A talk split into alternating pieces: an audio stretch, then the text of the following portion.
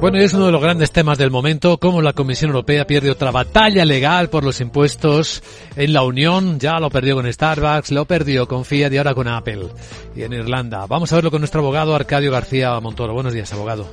Buenos días, Luis Vicente. ¿De qué hablamos? Pues hablamos de tributación internacional, esa asignatura pendiente en el mundo cada vez más pequeño a nivel de los negocios eh, y sobre todo cuando hablamos de, subsidiarias, en este caso en la Unión Europea, eh, que son tan apetecibles, sobre todo para muchos políticos.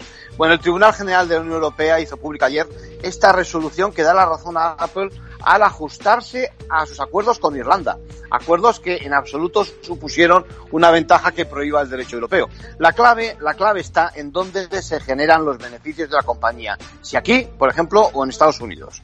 La Comisión Europea lo que no ha podido es demostrar que las decisiones adoptadas por Irlanda sean las que han generado los beneficios, ¿no? Que han afectado a la competencia.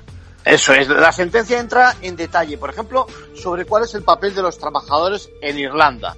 ¿Que prestan una asistencia necesaria? De acuerdo, pero no son quienes toman decisiones clave. Por ejemplo, tampoco se licencia desde la Unión Europea. La sentencia viene a reconocer esa clásica distinción entre la empresa matriz propietaria de las subsidiarias y estas últimas que, aun siendo creadas en territorio, en este caso de la Unión Europea, no son residentes fiscales, en este caso también en Irlanda. Seguramente la Comisión recurra al Tribunal Superior de Justicia, dada la trascendencia del caso, y sobre todo lo que se juega, reclamaba los 13.000 millones de euros.